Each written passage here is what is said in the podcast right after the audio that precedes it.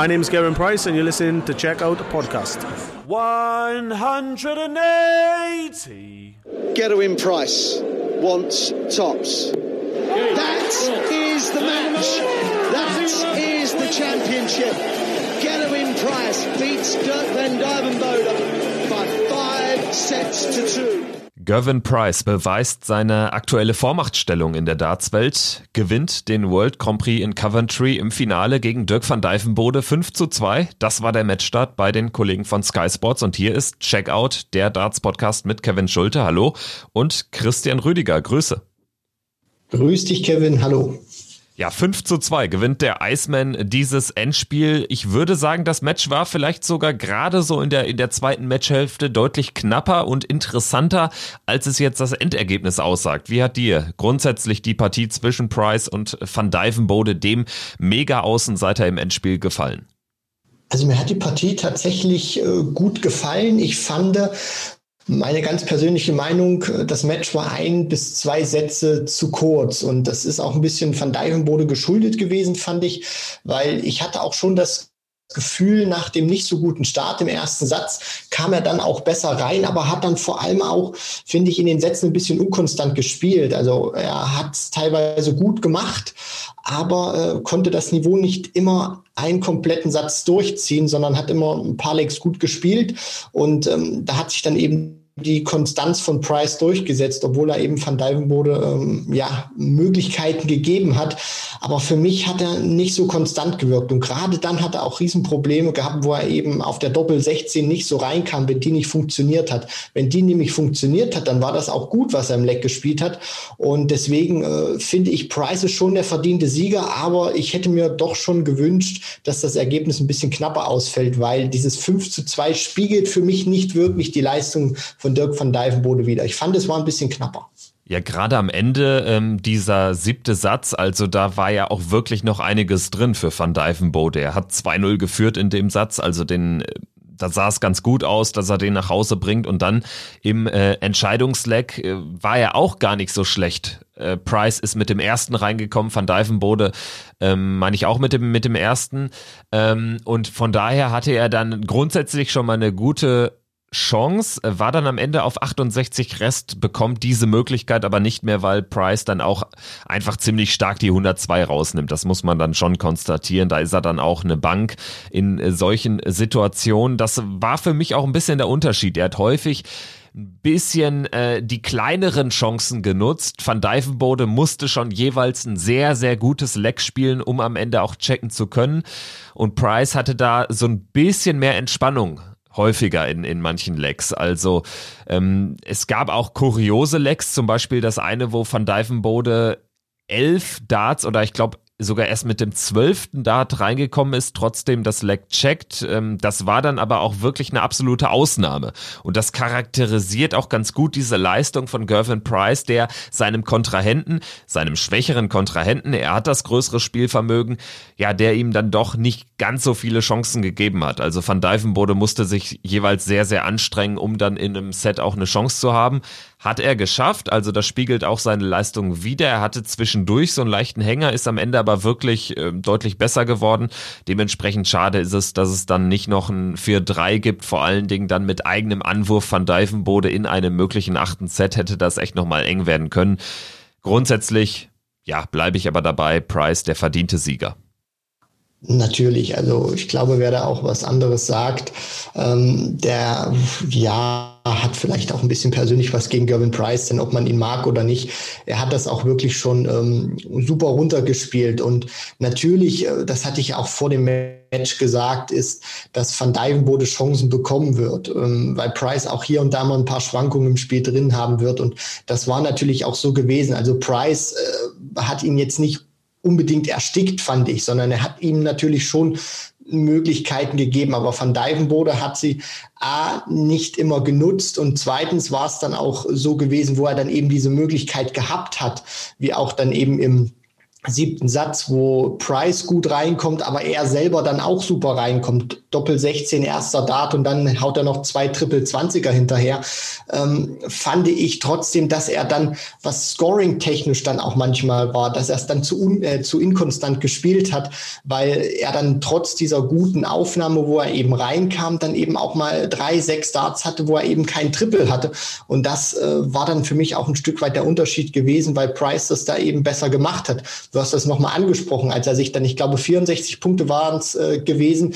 Er hatte sich dann auch teilweise immer wieder mit 140 oder 180 dann nochmal in ein Leck zurückgebracht. Aber Price stand dann eben schon äh, auf einem Finish und Van Dijvenbode hat dann praktisch erst nochmal mit einer hohen Aufnahme nachgezogen. Und das war dann immer so, er musste auch ein Stück weit immer hoffen, dass Price ähm, ein bisschen liegen lässt in manchen Situationen, wo er eben nicht so gut war. Und das geht dann über so eine Distanz dann leider nicht immer äh, gut. Deswegen fand ich es ein bisschen schade, dass er nicht immer an das Niveau anknüpfen konnte von den vorherigen Runden. Denn man hat schon gesehen, wo es dann, gerade dann, wo es bei ihm lief, wo er dann auch wirklich sehr, sehr gut reinkam, dann äh, fand ich, war er auch auf Augenhöhe mit Gervin Price gewesen. Aber wo er dann eben Probleme hatte, wo die Doppel 16 dann zu einer Phase im Match auch überhaupt nicht funktioniert hat beim Reinkommen, wo er dann auch mal ein bisschen probiert hat, gerade auch auf Doppel 18.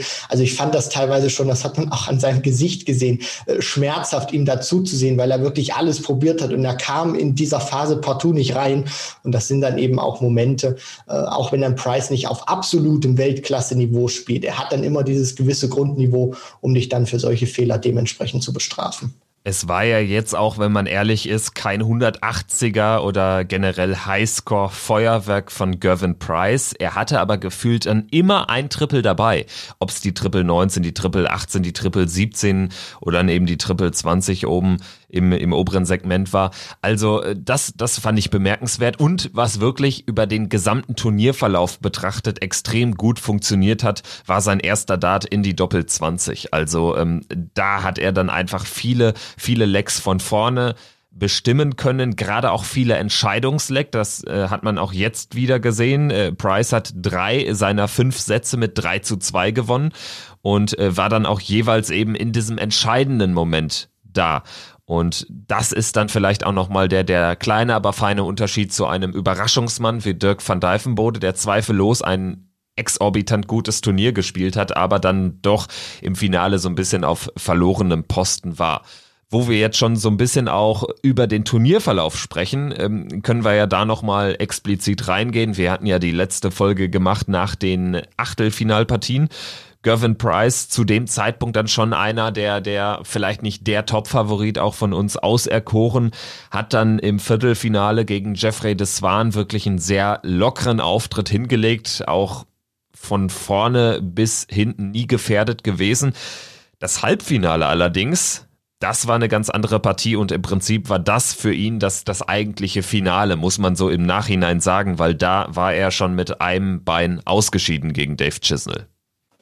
Ja, Chizzy hatte Matchstarts gehabt und äh, schien wieder auf dem Weg zu sein, der Comebacker äh, dieses Turniers zu werden, beziehungsweise diese Serie fortzusetzen. Also als es dann 3 zu 1 stand in den Sätzen für Price, habe ich nicht wirklich dran geglaubt. Aber diese Partie hat wirklich so einen ähnlichen Verlauf genommen, wie äh, Chizzy das eben hatte gegen äh, Ryan Joyce unter anderem oder dann eben auch gegen Joe Cullen. Also ich fand, der kam dann nach dem Rückstand äh, wieder besser rein. Das war dann wieder so eine Art Abziehbild, was man machen konnte oder die Schablone praktisch drauflegen konnte zu den vergangenen zwei Partien von Chizzy und hat dann Price auch wieder unter Druck gesetzt und plötzlich wurde es dann enger und äh, Price hat sich dann, finde ich, im Entscheidungssatz noch mal ein bisschen mehr gewehrt und hat äh, dann auch noch mal Momente kreiert, ähm, wo er dann auch noch mal dagegenhalten konnte und ja, dass er dann eben, sage ich mal, sich da durchsetzt, das ist auch ein Stück weit dem Glück geschuldet, dass Chizzy diese Matchstarts auslässt, weil er war ja wirklich eine Bank gewesen auf der Doppel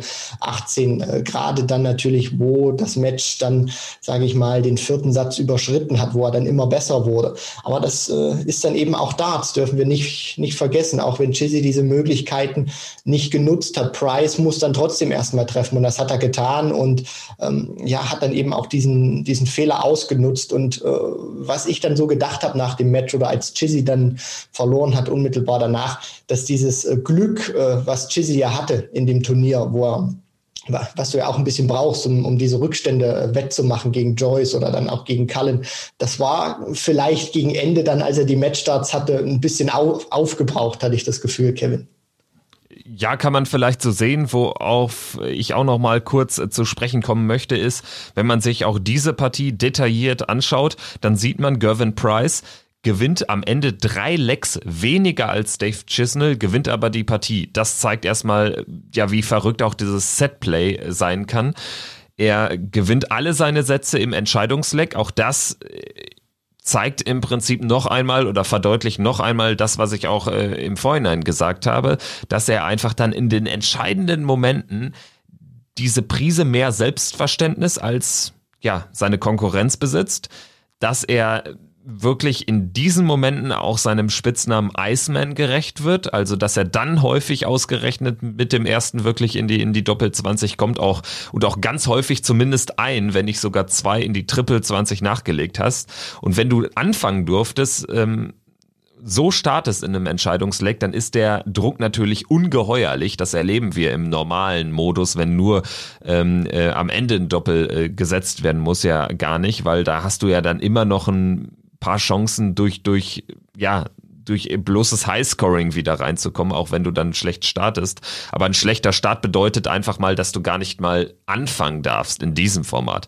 Und ähm, bemerkenswert finde ich wirklich, dass Gervin Price nur ein Entscheidungs ähm, Leck verloren hat in dem, in dem ganzen Turnier. Also gegen Dirk van Dijvenbode hat er einen Satz abgegeben mit 2 zu 3 gegen äh, Chisnell. Ähm, da gingen die Sätze 5 und 6, du hast es angesprochen, nach der 3-1-Führung für Price erstaunlich schnell vorbei. Also die sind äh, wie im Flug vorbeigegangen an Gervin Price. Da war Chizzy wirklich exorbitant stark. Und dann am Ende ist es auch irgendwie vielleicht wieder ein typischer Chisnell. Ne? Also der Junge, der mag ja einfach irgendwie nicht den ganz großen Titel erringen. Und die Chance wäre wahrscheinlich so groß gewesen wie selten zuvor. Mit einem Finale dann gegen Dirk van Dijvenbode in der Hinterhand. Also schon spannend. Hättest du ähm, ein Finale van Dijvenbode Chisnell vielleicht sogar noch ein bisschen lieber gesehen, weil van Dijvenbode dann mutmaßlich auch größere Karten, größere Chancen gehabt hätte? Nein, ehrlich gesagt nicht. Also ich finde wirklich, dass sich da äh, derjenige, ähm, der sich dann im Halbfinale durchsetzt, steht dann auch verdient im Finale. Natürlich, wenn es Chizzy gewesen wäre gegen Dirk van Dijvenbode, ich finde, das hätte was äh, sehr Spezielles gehabt. Das wäre auch sehr interessant gewesen, äh, gerade weil du dann auch wirklich dann zwei hattest, die du vielleicht nicht unbedingt auf der Rechnung hattest. Obwohl Chizzy natürlich auch einer ist, der gezeigt hat, der Grand Prix in der Vergangenheit mit der Finalteilnahme 2013 und äh, 2019 liegt ihm natürlich gut. Aber ähm, ja, am Ende äh, fand ich es dann so, äh, hätte ich das Finale natürlich gut genommen, klar, aber ähm, Price hat sich da verdient äh, durchgesetzt. Und man weiß dann natürlich auch nicht, wie dieses Endspiel äh, gelaufen wäre. Vielleicht wäre es sogar eine etwas höhere Qualität gewesen, die Chizzy an den Tag gelegt hätte als Price. Ähm, man weiß es nicht so genau, aber ich denke mal, dass es schon eine sehr gute Paarung war, dass es auch ein gutes Finale war. Das Ergebnis ist für mich, äh, was ich ja schon am Anfang gesagt hatte, ein bis zwei Sätze zu deutlich ausgefallen. Also ich glaube schon, dass Van Dijvenbode sich zumindest einen dritten Satz hätte äh, hätte verdient gehabt. Nur das ist ja dann auch das, was du ansprichst, Kevin. Das war ja auch die Partie gegen Chizzy, fand ich so, ein, so eine Art Spiegelbild, um das nochmal ganz kurz zu sagen. Und da kommt ja auch immer dieser Set-Modus ins, ins Spiel. Dass Price gegen Chizzy die, die Sätze praktisch 9 zu 2 abgibt, aber dann in diesen Sätzen, die er selber gewinnt, dann extrem gut da ist. Das ist ja auch immer eine Tatsache, über die wir mit, mit Gary Anderson gesprochen haben, dass er auch mal Sätze in diesem Modus abgibt, relativ schnell, aber dann plötzlich äh, wieder den, den Schalter umlegen kann. Und das fand ich war eine große Stärke äh, gewesen. Und deswegen, ähm, ja, Finale hätte ich natürlich beides genommen, aber ähm, ich denke mal, Price gegen Van Dijvenbode war jetzt auch nicht so schlecht. Und ob es Van Dijvenbode auch wirklich gewonnen hätte gegen Chizzy, wage ich auch mal äh, zu bezweifeln beziehungsweise in Frage zu stellen, weil Finale ist Finale und ich glaube, da ist es egal, ob du gegen äh, Gervin Price spielst oder dann eben gegen Dave Chisnell. Ja, ich glaube, um äh, vielleicht jetzt nochmal den, den Schwenk zu machen zum Runner-up zu Dirk van Dijvenbode, für ihn wird wichtig sein mit ein bisschen Abstand. Er war ja gestern sehr enttäuscht im ersten Interview nach dem Match, was aber auch irgendwie ja dann eine natürliche Reaktion ist, weil er dann auch enttäuscht ist von seiner Leistung, weil er ja natürlich das ganz große Ding reißen wollte, das nicht geschafft hat, aber mit ein bisschen Abstand wird er auch stolz sein auf dieses Turnier. Er kassiert 50.000 Pfund Preisgeld, wird Zweiter beim World Grand Prix, ist damit für den Grand Slam qualifiziert. Er ist ja immer noch in seinem ersten Tourcard, ja, er kann seine Tourkarte in diesem Jahr gar nicht verlieren und kann sie im Prinzip jetzt auch nach Ablauf seiner zwei Jahre äh, Tourcard-Gültigkeit dann Ende 2021 oder Anfang 22 gar nicht verlieren, weil äh, ja, er sammelt ja jetzt ähm, 15 Monate noch Preisgeld. Also er kann nichts verlieren in den nächsten 15 Monaten und die Ausgangslage ist wirklich sehr, sehr gut. Wahrscheinlich werden wir ihn dann schon zur WM 2022 in den Top 32 sehen, wenn es normal läuft, auf Deutsch gesagt. Und äh, wenn wir über Dirk van Dijvenbode sprechen, dann müssen wir natürlich auch über sein Halbfinale sprechen. Das war anders als die Partie äh, zwischen Chisnell und Price äh, keine enge Sache, sondern ein klar ja, klar entschiedenes Match zu seinen Gunsten. 4 zu 1 gewinnt er gegen Simon Whitlock, gegen den Wizard. Und was da ablief, gerade in den ersten zwei, drei Sätzen, das äh, habe ich äh, zuvor auch selten gesehen. Man hat ja förmlich gespürt, wie wenig Whitlock sein eigenes Spiel macht und wie viel er sich darauf konzentriert, seinen Gegner rauszubringen. Durch eben dieses extreme Verzögern, durch dieses ähm, ja wirklich Metermachen rund ums Board, das war ja völlig sinnfrei. Also ich kann es im Nachgang auch gar nicht verstehen, was er sich da für eine, für eine Platte gemacht hat. Hätte er einfach versucht, so weiterzuspielen, wie er in dem grandiosen Finale, äh, Viertelfinale gegen Van Gerven agiert hat, dann ja, wäre er wahrscheinlich als Favorit auch durch die Partie gegangen und hätte womöglich ein Finale erreicht. Also das hat er echt ein bisschen weggeschenkt. It's a mental game, sagt man ja da immer schön zu zum Darts. Und ich glaube auch, er hat das gemacht, Whitlock, weil er in die Partie überhaupt nicht gut reinkam. Also gegen Van Gerven war es ja so gewesen, kam er wirklich direkt gut rein, hat Van Gerven eigentlich oder hat Van Gerven zu jeder Zeit, zu jeder ähm, Möglichkeit, die er hatte, besorgt. Und gegen Van Dijvenbode hat er diese Möglichkeit eben auch nicht gehabt. Er hat sich sofort gepusht. Der Niederländer gewinnt den ersten Satz mit 3 zu 0 und Whitlock hat dann natürlich auch gemerkt, okay, ich muss vielleicht irgendwas machen. Und dann wurde es, wie du angesprochen hast, methodisch. Es wurde sehr äh, methodisch und strategisch. Also wir haben da wirklich den, den, den Backstein auf die Bremse gehauen und ähm, ich fand auch so irgendwie, dass dieses äh, verlangsamte Tempo von Whitlock zumindest zunächst seine Wirkung erzielt hat. Also Van Dijvenbode hat ja auch reagiert, fand ich übrigens auch sensationell, wo er dann äh, diese 180 wirft und nach jedem Dart, den er in die Triple 20 geworfen hat, Dirk van Dijvenbode wieder zurückgegangen ist, mit dem Kopf genickt hat, um so zu zeigen, Simon, egal was du hier gerade versuchst, es wird nicht funktionieren. Aber es hatte zumindest am Anfang ein bisschen funktioniert und dann wurde das Niveau auch wieder ein Stück weit schneller, weil Whitlock, ähm, nachdem er das Tempo verlangsamt hat, dieses Niveau dann zumindest nicht halten konnte. Und das hat man ja auch gesehen. Also je länger die Partie dann auch war, und er hat ja die Sätze relativ klar abgeschenkt. Also jeden Satz, den Van Dijvenbode gewonnen hat, entweder mit 3 zu 0 oder mit 3 zu 1.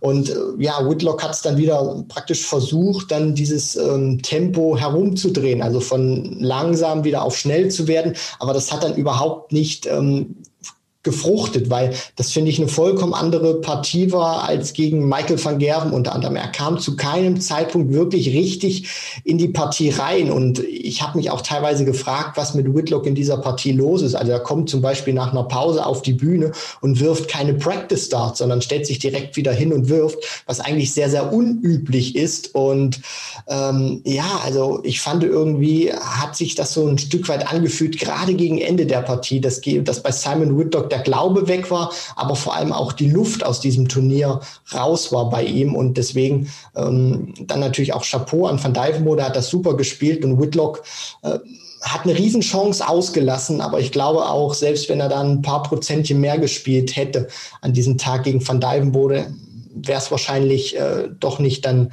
in einem Sieg ummünzen, umzumünzen gewesen. Ja, wahrscheinlich nicht. Und ähm, was du auch richtigerweise angesprochen hast, zunächst hat diese taktische Maßnahme wirklich gefruchtet. Er hat ja dann, nachdem er den ersten Satz sehr schnell mit 0-3 verloren hat, den zweiten 3-1 gewonnen, war dadurch wieder zurück im Match. Dann aber eben interessant und wir haben es äh, vor der Werbeunterbrechung nach Satz 2 gesehen, wie ähm, ähm, George Noble dann auch mit Simon Whitlock spricht und ihm mutmaßlich da dann auch sagt, hier mach mal jetzt ein bisschen normaler, mach mal ein bisschen schneller, ein bisschen rhythmischer. Und danach ging ja gar nichts mehr. In den Sätzen 3, 4 und 5 holt er noch ein Leck insgesamt. Du hast es angesprochen, er verliert jeweils krachend die Sätze. Ausschl ähm, äh, exemplarisch war dann auch dieses letzte Leck, wo dann Van Dijvenbode bedingt dadurch, dass Whitlock gar nicht äh, schnell reinkam und er wirklich Highscore ein Highscore nagelte, wo er dann im Prinzip drei Minuten da mit, mit einem breiten Grinsen auf der Bühne stand. Das habe ich auch selten gesehen und wirklich auch gar keine Angst mehr hatte, dass er dieses Match dann am Ende nicht gewinnen würde. Und äh, Simon Whitlock, ja, das war einfach ein Schatten seiner selbst. Er war gefühlt irgendwie im eigenen Körper nur Passagier, was sich dann auch in seinen Leistungen wiedergespiegelt hat und vor allen Dingen nicht zu vergleichen gewesen ist mit seinem Viertelfinale. Es ist jetzt schon das ein ums andere Mal gefallen, diese Partie gegen Michael van Gerven. Whitlock gewinnt krachend, erneut krachend, 3 zu 0 in den Sätzen, 9 zu 2 in den Legs. Und wenn wir das äh, in Addition setzen mit diesem Matchplay-Achtelfinale, dem jetzt schon berühmt gewordenen 11 zu 4 dort im Sommer, dann steht es jetzt mal eben 20 zu 6 für Simon Whitlock. Also äh, das ist ja schon Wahnsinn, vor allen Dingen, wenn man jetzt äh, in der, in der, ähm, in der Nachbetrachtung darauf blickt und dann auch zugleich die, die Leistung von Simon gegen Dirk van Dijvenbode betrachtet. Also, wenn wir das Spiel uns nochmal vielleicht ein bisschen detaillierter anschauen, Michael van Gerven hat im Nachgang auch getwittert, so richtig schlecht war er gar nicht. Simon Whitlock war einfach unfassbar gut, so gut wie er quasi noch nie gespielt hat vorher. Also würdest du es auch so, so einfach analysieren am Ende? Ich denke mal, er hat äh, das gut analysiert. Mein Michael van Gerven. Also was für mich auch entscheidend war, dass Whitlock sofort drin war mit der 76 im ersten Satz und er hat Van Gerven ja auch, ähm, das hatte ich ja gerade schon ein bisschen angerissen. Also gefühlt jede Möglichkeit, die Whitlock bekommen hat, hat er auch sich genommen und es Van Gerven immer wieder gegeben. Und äh, was mir bei Van Gerven dann auch dadurch aufgefallen ist, ähm, dadurch, dass Whitlock sich praktisch alles geholt hat, hat er natürlich auch Probleme gehabt, Van Gerven ähm, in diese Partie wirklich reinzukommen. Ich meine, der holt sich nur zwei Lecks. Das äh, sagt ja schon viel aus. Und was mir auch aufgefallen ist, wir haben ja gerade in den ersten beiden Runden von Van Gerven drüber gesprochen, was die Doppel 20 für eine Bank war. Ich finde, die war in diesem Match quasi nicht ähm, ja, existent. Also er hatte auch, finde ich, äh, Fehler gemacht, die wir nicht gesehen haben gegen Ratajski oder Petersen, war da nicht so konstant, war da keine Bank und vor allem auch beim Checken hat er die äh, verrissen, teilweise hoch drüber, aber auch mal drunter und gerade wenn, wenn die dann drunter sind, spricht das eigentlich dafür, entweder war zu wenig Schmackes im Arm oder er hat dann eben den Dart zu spät losgelassen und den dann zu weit nach unten verrissen und gesenkt, was natürlich auch immer dafür sprechen könnte, dass ein Stück weit Druck drauf war, gerade dann gegen Ende, wo er gemerkt hat, okay, er legt 0-2 Sätze hinten gegen Whitlock, er muss was Außergewöhnliches produzieren, ähm, dass er dann natürlich auch schon ins Denken dann gekommen ist. Aber das ist natürlich auch jetzt wieder auffällig gewesen. Also Whitlock hat ihn jetzt innerhalb von wenigen Monaten bei zwei großen Major-Events zweimal richtig versohlt. Und äh, das ist etwas, was wir von Van Gerven so in der Vergangenheit äh, nicht gesehen haben, dass er sich wirklich von ein und demselben Spieler, das war se selbst damals gegen Taylor nicht so gewesen, äh, da gab es mal eine, eine riesen Klatsche und dann kam er aber im nächsten Match wieder zurück und jetzt hat er es äh, zweimal richtig bekommen von Woodlock. Also das, das tut schon weh und dann natürlich auch zu wissen, ich habe eigentlich gar nicht so schlecht gespielt und gehe trotzdem krachend unter. Äh, ist, finde ich, ein enttäuschender Abschluss gewesen für den World Grand Prix von Michael van Gerven, weil er ja wirklich in den ersten beiden Runden gut war und dann erlebt er so eine Partie.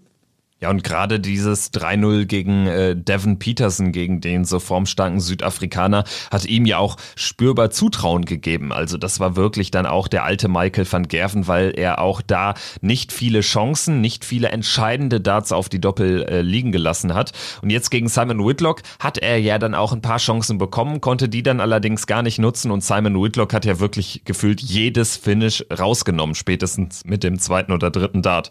Und ähm, das ist wirklich spannend dass wir bei Michael van Gerven aktuell nicht so richtig wissen, was bekommen wir eigentlich.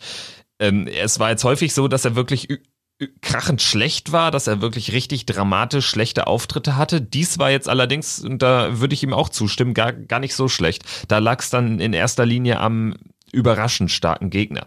Sehr, sehr spannend auf jeden Fall. Ich würde final sagen, bei Michael van Gerven, es fehlt ihm einfach an Selbstverständnis. Also von der spielerischen Qualität kann man jetzt nicht sagen, aufgrund der letzten Monate, dass Michael van Gerven jetzt irgendwie nur noch ein nur noch die vier, fünf oder die, der sechststärkste Spieler der Welt ist. Das ist Quatsch für meine Begriffe. Es zeigt einmal mehr, du hast es eben schon einmal gebracht, Darts ist a mental game und das zeigt sich bei Michael van Gerven ganz deutlich auch. Das Zutrauen im Vergleich zu einem Gervin Price ist für mich der Unterschied, weshalb Price aktuell die Turniere am laufenden Band gewinnt und Michael van Gerven nicht. Äh, und diesen einen Aspekt, den möchte ich natürlich noch nehmen, was ein Unterschied ist äh, zurzeit zwischen Price und Van Gerven. Neben diesem Selbstverständnis ist auch in den wichtigen Momenten da zu sein. Du hast das ja äh, schön auch ähm, detailliert aufgeführt mit den Entscheidungslecks, die Price gewinnen konnte. Da ist Van Gerven oder war früher ja auch gerade auf der European Tour, also der hat ja eine Serie von Entscheidungslecks gehabt, die er gewinnen konnte. Ähm, das hat er momentan nicht und das ist so die, dieser Unterschied äh, zu Price oder zu Van Gerven alter Tage. Er ist in diesen entscheidenden Momenten, wenn es richtig wichtig wird, äh, nicht immer da und äh, nimmt ihn nicht so raus in dieser Regelmäßigkeit, wie er das äh, früher gemacht hat. Und das ist momentan auch der tragende Unterschied. Und ähm, ja, was ich natürlich auch noch erwähnen möchte, ist, ähm, die Konkurrenz, das sieht man ja jetzt auch, wenn wir über einen Petersen gesprochen haben oder auch jetzt über einen Dirk van Dijvenbode, die werden einfach auch stärker und es ist nicht mehr so, dass du jetzt diesen, diesen Pulk hast, vielleicht von fünf, sechs Spielern, die van Gerven gefährlich werden können, sondern mittlerweile ist es, äh, sind es 10, 15, vielleicht sogar 20 Spieler, die an einem richtig guten Tag auch einen Michael van Gerven in Topform gefährlich werden können. Und das ist dann auch nochmal eine ganz andere äh, Sichtweise, weil jetzt reicht eben nicht mehr nur dieses 1B-Game manchmal, um durchzukommen, sondern er muss teilweise schon in den ersten Runden richtig am Limit spielen, was vor vier, fünf, sechs Jahren, als er ja dann auch äh, richtig rund war, ähm, noch nicht stattgefunden hat. Vielleicht bevor wir äh, diese letzten drei Tage dann auch wirklich in der Analyse abschließen, würde ich ganz gerne noch über einen Namen sprechen, der gegen Dirk van Dijvenbode im Viertelfinale ausgeschieden ist. Gary Anderson. Also der, der wieder ähm, ziemlich souverän die ersten Runden überstehen konnte, da dann auch ein kurioses Interview gibt und sagt, ja, es ist für ihn ähm, in erster Linie interessant zu sehen, dass er ohne jegliches Training, er sagt, seit Milton Keynes hätte er nicht mehr gespielt, was jetzt auch schon ja eine steile These ist, äh, dem würde ich jetzt nicht den meisten Glauben äh, schenken. Ähm, wie auch immer, auf jeden Fall sagt er nach dieser Niederlage gegen Van Dijvenbode im Viertelfinale ähm, kuriose Dinge. Und was mir bei ihm ein bisschen fehlt, ist so dieser letzte Funken Kampfgeist und dieses letzte Quäntchen, was ihm dann eben A Titel bringt, das haben wir gesehen im Finale des Matchplays gegen Vandenberg, wo ab einem gewissen Zeitpunkt klar war und wo auch es klar wirkte, dass Anderson nicht mehr zurückkommt und wo er es auch akzeptiert äh, ähm, ähm, äh, hatte scheinbar. Und das war jetzt auch gegen Dirk van Dijvenbode so. Also mir fehlt so ein bisschen dieser, dieser letzte Spirit, dieser, dieser letzte Funken Kampfgeist bei äh, dem Flying Scotsman. Wie siehst du es? Also woran machst du es fest, dass äh, Anderson zwar eigentlich ganz schön spielt, am Ende aber eben Turniere schon lange nicht mehr gewinnt?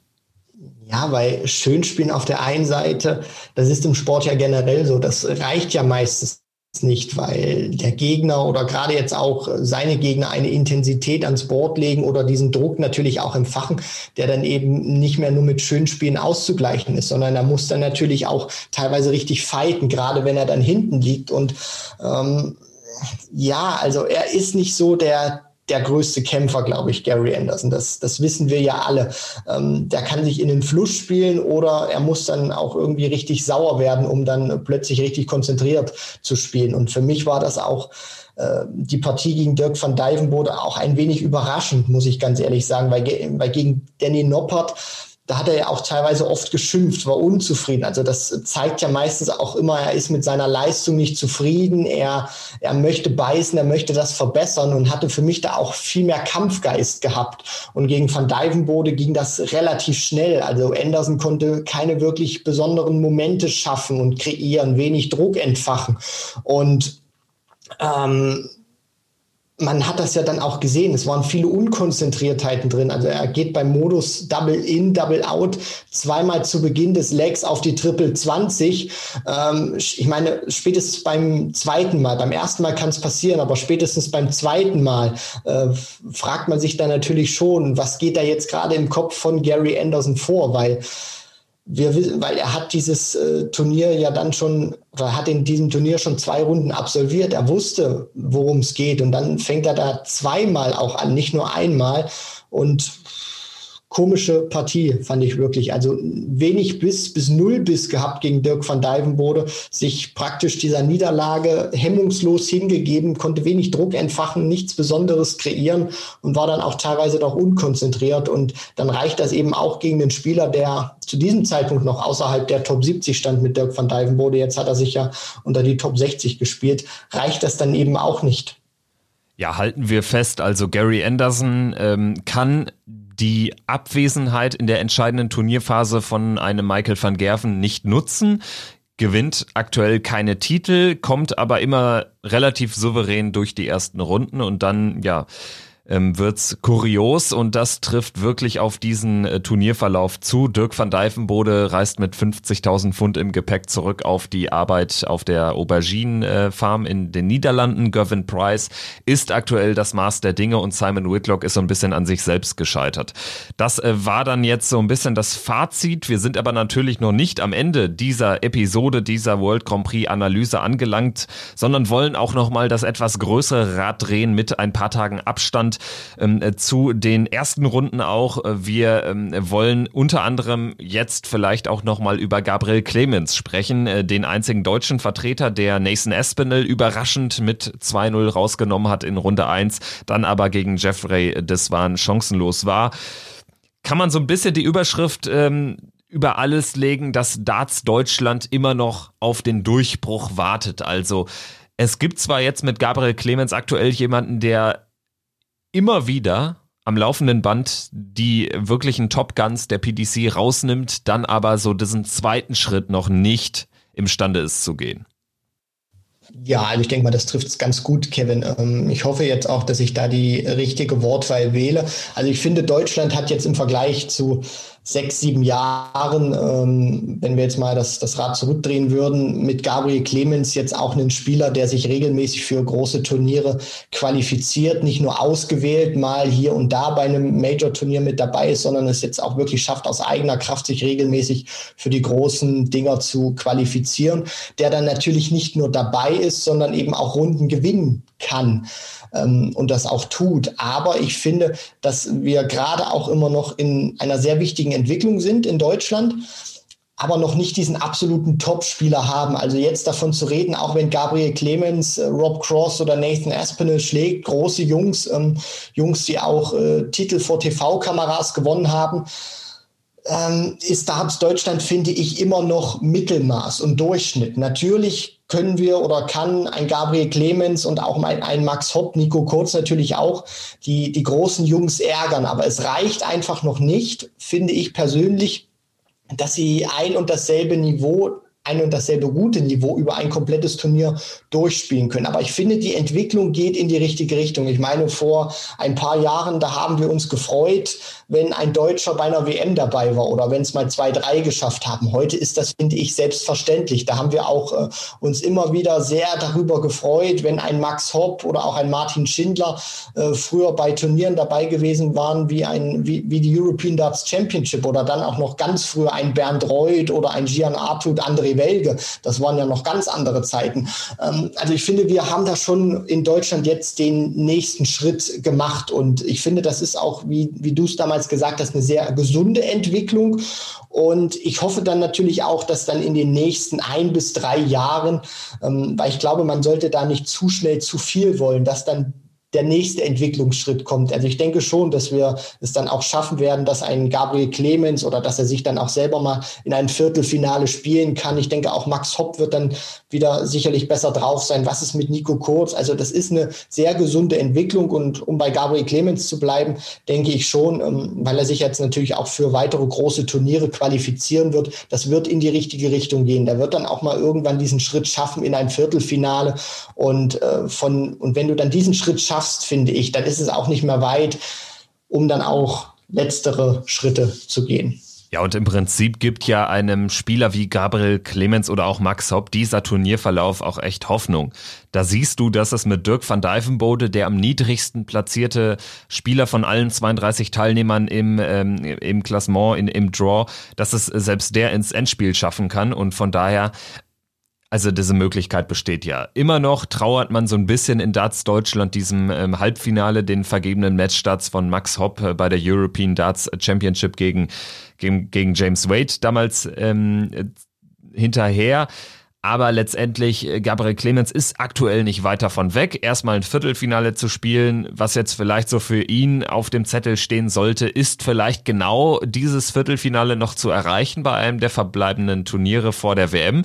Das stelle ich mir zum Beispiel als Möglichkeit die Players Championship Finals ähm, vor. Vielleicht auch den Grand Slam, wenn er sich da wieder über den Qualifier qualifizieren kann. Und was äh, sicherlich nicht, ähm, äh, nicht weniger wichtig ist, ähm, sind diese zwei European Tour Events, denn auch da hat Clemens so, so einen kleinen Fluch. Er ist ja bislang noch nicht in den dritten Tag gekommen. Das heißt, äh, zwei Siege auf der European Tour hintereinander hat er bislang noch nicht äh, schaffen können. Von daher ich denke, das, äh, das könnten jetzt realistische Ziele sein für den Rest des Jahres. Es ist ja jetzt eine sehr intensive Zeit mit sehr vielen Turnieren. Wir haben ja auch noch die fünf Proto-Events oder die Players Championship äh, im Rahmen der Winter Series. Also da wird noch viel kommen. Und er spielt zum ersten Mal übrigens jetzt den World Cup of Darts Anfang November, wo es jetzt auch noch nicht äh, die ganzen Details gibt, aber wo schon klar ist jetzt, Clemens wird mit Max Hopp spielen und wird gemäß Setzliste, sofern die Australier auf Kyle Anderson verzichten müssen und äh, Dame Hatter stattdessen spielen wird, wird Deutschland auch gesetzt sein an Position Nummer 7. Generell, da werden wir auch in, in den nächsten Tagen sicherlich äh, dann, wenn es Details, wenn es da ähm, Entscheidungen gibt, auch nochmal drüber sprechen müssen. Denn Gary Anderson hat ja zum Beispiel gesagt, er spielt definitiv nicht ähm, außerhalb von ähm, Großbritannien, also wird auch nicht nach Österreich, nach Graz zum World Cup reisen und wird den Titel äh, dann nicht verteidigen können, sondern John Henderson müsste dann eigentlich mit Peter Wright spielen, was natürlich die Setzliste auch durcheinander bringt. Also da gibt's ein paar offene Fragen. Das werden wir auf jeden Fall dann in den nächsten Wochen noch klären. Ansonsten, ähm, was bleibt noch so ein bisschen, ist die, die spannende Frage nach ja sonstigen Enttäuschungen, denn da gab es ja auch einige. Sechs der acht gesetzten Spieler sind in Runde eins rausgegangen. Ähm, Peter Wright war sicherlich die größte Überraschung dieses 0 zu 2 gegen Ryan Joyce, aber auch Nathan Espinel, über den wir gesprochen haben, verliert gegen Gabriel Clemens. James Wade hat keine Chance gegen Mervyn King, Rob Cross gegen Gary Anderson ausgeschieden. Gut, das kann passieren ja, also woran liegt's, dass irgendwie äh, die, die Darts-Elite nicht so wirklich elitär wirkt, seit im Prinzip der, ja, der Corona-Unterbrechung? Das ist eine sehr gute Frage, Kevin. Und ähm, ich stelle jetzt zumindest mal Vermutungen auf, weil das, was ich sage, ähm, ich weiß nicht, ob es richtig ist, sondern das sind einfach nur so Eindrücke, die ich gesammelt habe. Wenn wir uns das auch mal ähm, anschauen oder was mir da auch immer im Gedächtnis geblieben ist, das sind auch solche Aussagen von Devin Peterson oder von Vincent van der Voort, die äh, diese Zeit, diese Corona-Pause genutzt haben. Eine Zeit, äh, wo es monatelang keine Turniere gab sich auch wirklich stets und ständig Tag für Tag ans Practice Board zu stellen, auch mental zu arbeiten. Ähm, also die konnten da auch wirklich ein Trainingspensum, einen Trainingsplan abspulen, den sie im normalen Turnieralltag oder wenn der Kalender normal gespielt wird, ohne irgendwelche Einschränkungen einfach nicht machen können, weil es teilweise wirklich so ist, du fährst zu einem Turnier, reist dann wieder ab, bist dann vielleicht ein, zwei Tage zu Hause, wäschst dann mal ganz kurz deine Wäsche, packst die Sachen und äh, sitzt dann wieder im Flieger oder im Auto zum nächsten Turnier.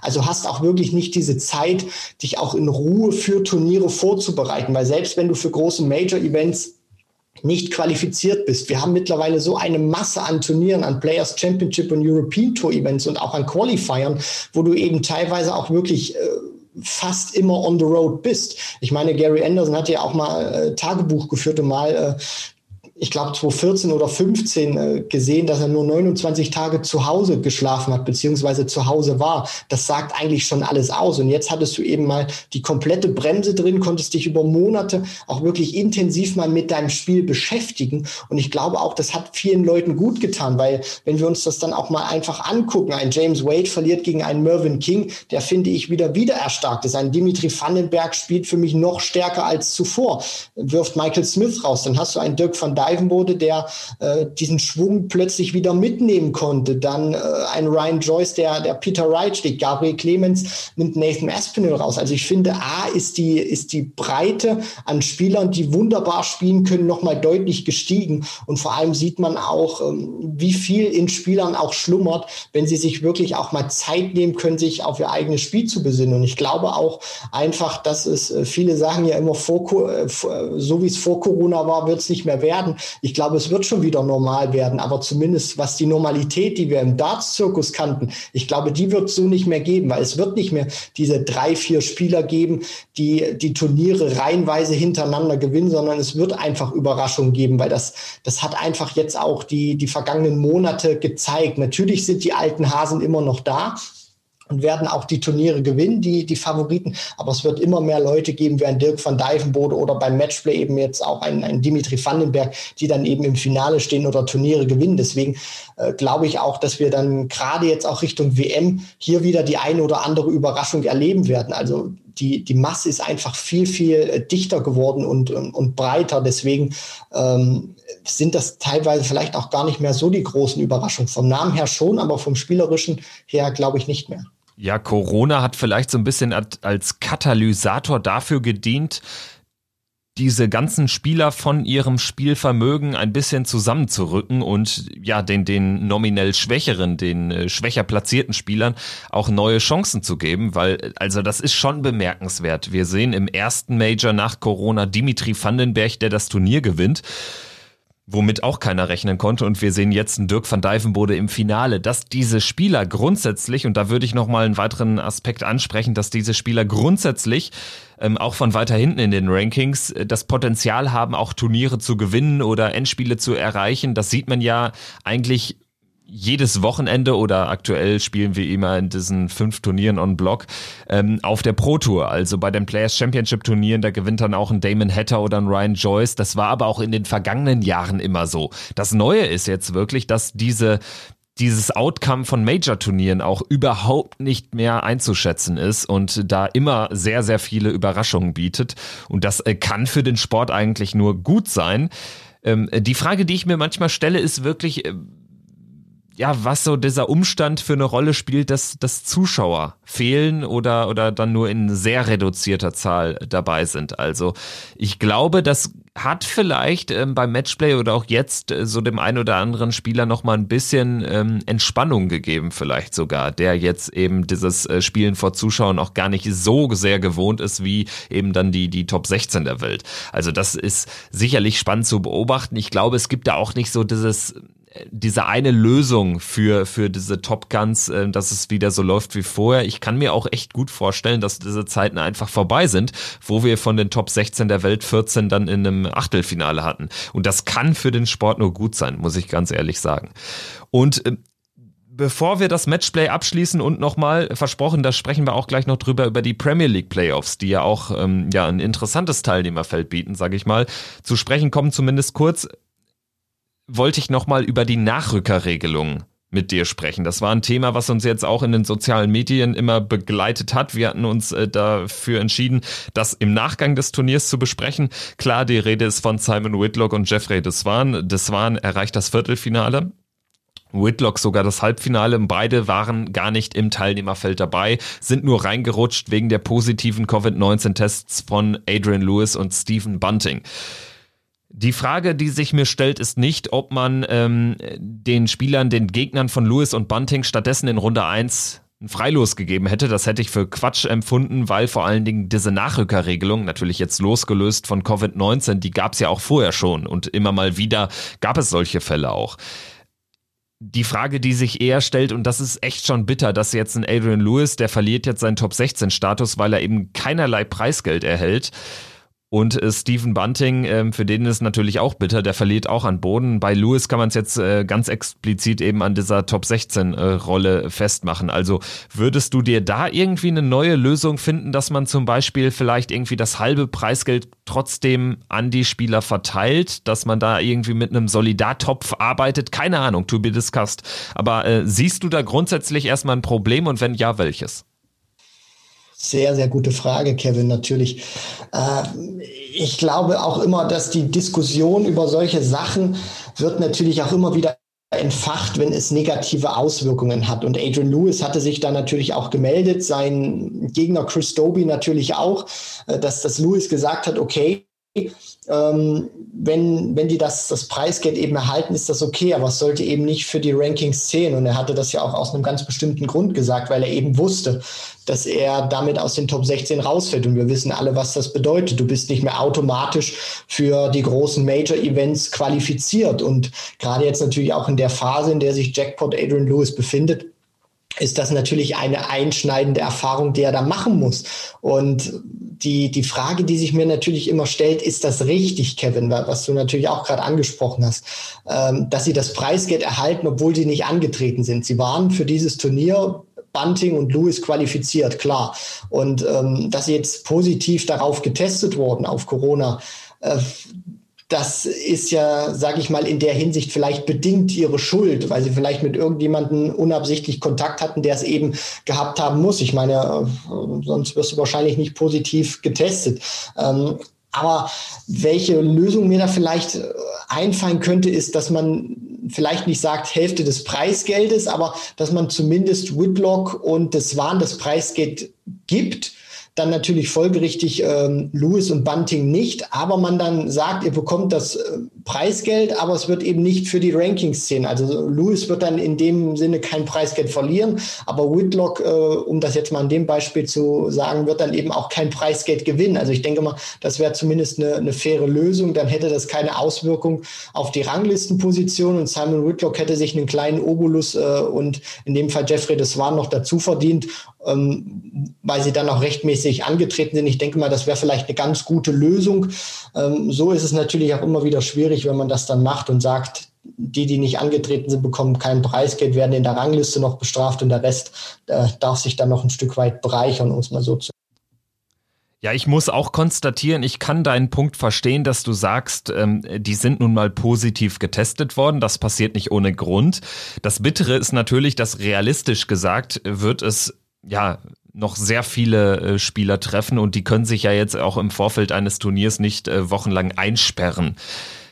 Da muss man eben auch realistisch bleiben, finde ich. Aber natürlich hast du recht. Äh, es war ja auch immer so die Regelung, ne? Und äh, wenn du dir ein Bein brichst, deshalb nicht spielen kannst, dann ähm, ist das auch bitter und ähm, du hast es nicht mutwillig gemacht, aber du warst irgendwie unachtsam. Ne? Aber ich glaube, das ist ein ganz schwieriges Minengebiet, in dem man sich bewegt. Deswegen mein konstruktiver Vorschlag ging dann eben in die Richtung, man schafft irgendwie vielleicht so eine Art Solidartopf.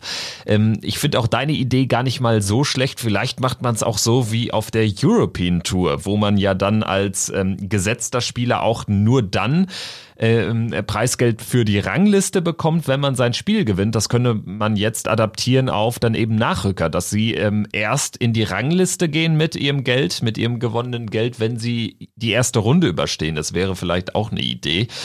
Ähm, oder man teilt es irgendwie auf, man vergibt nur das, die Hälfte des Preisgelds für die erste Runde, die Hälfte geht dann eben dann noch an den, in dem Fall Corona-positiven Spieler. Also das sind so ein paar Gedankenspiele, gerne, äh, liebe, liebe Hörerinnen und Hörer von Checkout, Schreibt uns doch mal bei Instagram oder so, ähm, wie, was ihr davon haltet, was äh, für euch eine, eine sinnvolle Regelung wäre, denn wir sind uns alle einig und ähm, da muss man sich äh, nur dann auch mal bei, bei im, im Fußball ähm, umgucken.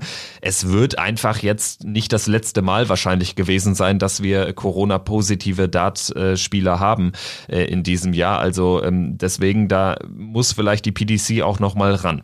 Gerade dann auch, ähm, was dann so ein Grand Slam betrifft, wo man ja dann auch das äh, Qualifikationssystem gar nicht an der Rangliste orientiert, ähm, wo es ja andere Wege gibt. Also wer ist dann da der Nachrücker? Das sind alles spannende und offene Fragen. Eine offene Frage ist auch, und das wäre die Überleitung, ist auch, wer die Premier League 2020 gewinnt. Die war ja sehr zerhackstückelt, ist angefangen, die ersten sechs Spieltage noch vor Corona. Alles wie immer, dann kam die Corona-Unterbrechung, dann wurde zuletzt gespielt, ja, on Block in Milton Keynes und jetzt geht es zum Finale dann nochmal, ja, in die Vollen, diesmal nach Coventry. Im Prinzip ist diese Darts-Bubble, so kann man sagen, jetzt von MK nach Coventry gewandert. Donnerstag wird gespielt. Halbfinale Durant gegen Anderson und Wright gegen Espinel, anschließend auch das Finale in Coventry. Und das ist ein sehr, sehr interessantes Feld, denn wir haben drei der vier Premier League Halbfinalisten jetzt beim Grand Prix in der ersten Runde ausscheiden gesehen. Also Glenn Durant, der die Premier League Ligaphase gewonnen hat, als erster abgeschlossen hat, spielt gegen Gary Anderson und Peter Wright gegen Nathan Espinel. Und gerade weil dann eben ein Gervin Price nicht dabei ist, muss man schon sagen, äh, das ist offen wie nie, dieses Teilnehmerfeld für die Playoffs. Natürlich, äh, gerade jetzt auch bin ich mal sehr gespannt, äh, wie sich das alles entwickeln wird, weil ja die Form dieser vier Spieler nicht die allerbeste ist, mit der sie jetzt in den Grand Prix gehen, äh, in, in, die, in, die, in die Premier League. Also sie kommen ja jetzt mit einer äh, ja, eher mauen Ausbeute aus dem Grand Prix. Du hast das ja angesprochen, Durant, Wright und Aspinall jeweils in der ersten Runde raus, Anderson dann mit einem sehr komischen Auftritt gegen Van Dijvenbode. Also ich finde, da ist alles offen. Natürlich überstrahlen diese Playoffs, finde ich auch ähm, dass jetzt ein Van Gerven und ein Price nicht mit dabei ist. Also diese beiden Namen, die ja jetzt äh, auch wirklich äh, den Dart-Zirkus geprägt haben. Van Gerven natürlich über die vergangenen Jahre, Price jetzt finde ich auch in den vergangenen Wochen und Monaten, gerade dann auch mit den Turniersiegen zuletzt, äh, überstrahlt das jetzt natürlich schon, dass die beiden nicht mit dabei sind. Und da ist man dann natürlich schon geneigt zu sagen, es ist offener denn je. Ich glaube schon, dass Price nicht der absolute Top-Favorit gewesen wäre, weil ich meine, wir, wir sprechen jetzt immer noch über andere Leute wie Durant, Wright, Aspinall und Anderson, die äh, das genau über das selber spielerische Niveau verfügen wie ein Gervin Price, aber er hat natürlich das Momentum auf seiner Seite und vielleicht auch die Stück oder vielleicht auch ein Stück mehr die, die Konsequenz momentan und die Dynamik und Energie, dieses Spiel zu spielen. Aber ich freue mich eigentlich ehrlich gesagt auch richtig auf die Playoffs, weil es auch mal was anderes ist, jetzt eben keinen Van Gerven zu sehen, sondern auch mal zu gucken, wer macht's denn jetzt endlich? Macht's vielleicht Durant in seinem allerersten Anlauf? Kann Peter Wright die Dämonen von 2017 besiegen? Krönt Nathan Aspinall sein Debütjahr oder holt ein Gary Anderson, der 2019 pausieren musste, jetzt tatsächlich in seiner Comeback Premier League Saison äh, seinen dritten Titel dort. Also das ist hochspannend zu sehen und ich bin auch wirklich gespannt, wer sich da durchsetzen wird. Und vor allen Dingen ähm, winkt da natürlich auch ein mega fetter Zahltag. Also die Halbfinalisten haben 80.000 sicher. Durant hat äh, 25.000 on top bekommen als äh, Ligasieger. Aber der Sieger bekommt dann von dem ganzen Ding nochmal 170.000 obendrauf, also 250.000, eine Viertelmillion Pfund für den Premier League Champion. In die Rangliste geht's natürlich nicht. Aber ähm, für Glenn Durant gibt es eine spannende äh, Frage und zwar ist das die Frage, ob er es äh, in den Grand Slam schafft. Also das ist schon eine sehr, sehr große Chance. Dafür muss er die Partie gegen Gary Anderson im Halbfinale, das Eröffnungsspiel dieser Playoffs sozusagen gewinnen. Äh, wen siehst du denn vorne? Also ich würde den Anfang machen und ganz spontan sagen Peter Wright. Ich habe jetzt nicht gesehen, dass er jetzt gegen Ryan Joyce auch irgendwie äh, dadurch bedingt jetzt äh, vollkommen umkippen wird. Das war auch einfach eine Niederlage, die auch an seinem Gegner festzumachen ist, der ähm, bravourös gecheckt hat vor allen Dingen. Bei Nathan Espinel, seinem Gegner, muss ich dann schon eher so eine leichte Formkrise ausmachen. Gary Anderson, ja, überzeugt mich, haben wir eben äh, drüber gesprochen, auch nicht bedingungslos. Und Glenn Durant, ja, also ich weiß nicht, ob das dann zu viel des Guten ist, dass er das ganze Ding gewinnt. Also ich würde mit Wright gehen. Das wird sehr spannend zu erleben sein, Kevin. Du hast das ja angesprochen mit äh, Peter Wright. Hört sich jetzt vielleicht doof an, aber ich finde, wir haben ja über Peter Wright Mr. Konstanz in 2020 gesprochen nach seinem WM-Titel so eine Erstrundenniederlage, die musste ja dann auch zwangsläufig hier und da irgendwann auch mal passieren. Und die ist jetzt eben passiert. Und ich glaube auch, dass er sich davon nicht unbedingt beeinflussen lässt. Die Darts, die er da gespielt hat, die wird er jetzt äh, in den Playoffs nicht auspacken, sondern wir werden wieder ähm, ja, Darts sehen, mit denen er viel erfolgreicher gespielt hat. Und es ist schwierig zu sagen. Also Durant gegen Anderson, ich glaube auch schon, dass dieser methodische Stil von Durant, weil der wird sich nicht verrückt machen lassen, sondern der wird einfach sein Niveau spielen, dass es Anderson zumindest nerven könnte, wenn es vielleicht nicht richtig läuft, weil Durant ja auch nicht der schnellste ist. Aspinall gegen Wright, glaube ich schon, dass das ein Feuerwerk werden kann, gerade auch weil Espinel natürlich auch sehr daran interessiert ist, das äh, Tempo oder das äh, ja, Niveau dann auch hochzuhalten. Aber ich glaube, dass wir im Finale sogar ähm, Peter Wright gegen Glenn Duran sehen könnten, also die Eins und die Zwei der abgeschlossenen Tabelle. Und äh, auch wenn ich da jetzt nachziehe, Kevin, aber ich sehe da auch schon von den vier Leuten Peter Wright einfach vorne.